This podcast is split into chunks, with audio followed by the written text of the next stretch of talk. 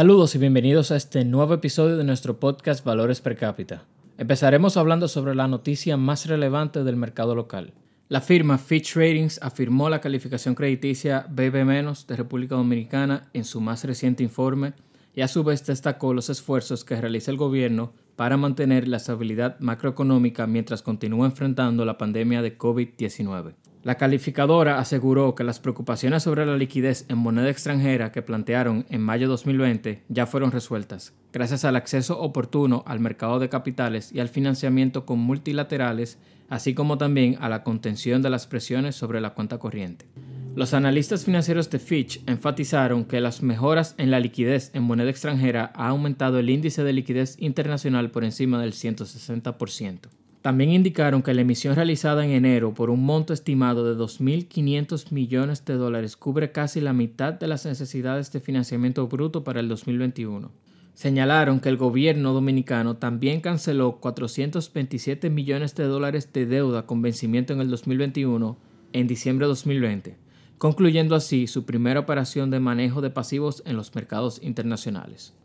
Aseguran que la combinación de acciones oportunas como programas sociales, garantías y facilidades crediticias monetarias anticipadas, reducción de tasas de interés y flexibilidad regulatoria financiera ha mantenido a flote gran parte de la economía, con un índice de actividad económica cercano a los niveles previos a la crisis. En el informe también ponderan como positivo que la presente administración lanzó la campaña de vacunación contra el COVID-19 y que se han contratado 21 millones de dosis de vacunas con al menos cinco proveedores, con el objetivo de cubrir el 100% de la población dominicana este año.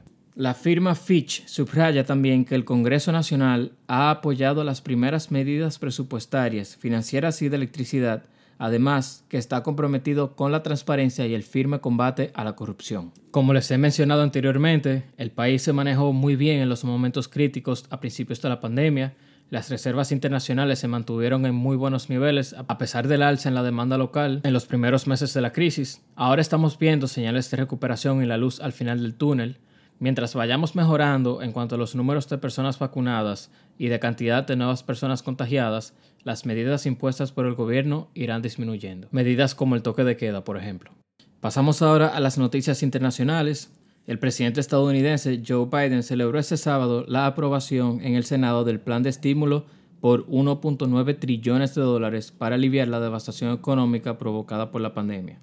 Biden, en un discurso desde la Casa Blanca, dijo, Hoy puedo decir que hemos dado un paso gigante para cumplir la promesa que hice a los estadounidenses cuando llegué al poder hace 45 días, de que la ayuda estaba en camino. Calculamos que este plan resultará en la creación de unos 6 millones de trabajos, aumentará nuestro PIB en un trillón de dólares y pondrá a nuestro país a ganar la competición al resto del mundo, porque el resto del mundo se está moviendo, China en particular. El paquete de rescate incluye nuevos pagos directos de 1.400 dólares a los contribuyentes que tengan ingresos inferiores a los 80 mil dólares anuales, además de ayudas para el desempleo y fondos para gobiernos locales y estatales, vacunas y reapertura de escuelas. El banco de inversión Goldman Sachs expresó que la mayoría del flujo de ese cheque de estímulo que se entregará a los hogares acabará en los mercados de acciones. David Costin, Chief Equity Strategist de Goldman Sachs, dice, Elevamos nuestra expectativa que tendrá la demanda por acciones de los hogares norteamericanos de 100 mil millones a 350 mil millones de dólares, lo que apunta a un rápido crecimiento económico y mayores tasas de interés de lo que habíamos calculado anteriormente. También esos cheques de estímulo aumentarán la actividad retail en estos primeros meses del 2021. A pesar de los aires a la baja que se han sentido en los mercados últimamente, esto no ha detenido el influjo de capital hacia los fondos mutuos y los ETFs desde febrero, los fondos mutuos y los ETFs han tenido influjos por un total de 163 mil millones de dólares. Por otro lado, en febrero de 2021, la economía de Estados Unidos añadió 379 mil empleos, casi el doble de lo que habían predicho los economistas. Estados Unidos todavía tienen 9.5 millones de empleos menos versus antes de empezar la pandemia. ¿Por qué es importante saber este número? Porque el reporte de empleomanía nos da una idea en tiempo real de cómo le está yendo a la economía. Dado los números publicados la semana pasada, la contratación está en aumento y habrá más personas trabajando y como consecuencia más personas gastando a medida que las ciudades vayan regresando a la normalidad. Este escenario puede ser particularmente favorable para las acciones cíclicas. Por último, el Nasdaq sufrió una caída la semana pasada cuando muchos inversionistas redujeron su posición en el sector tecnológico.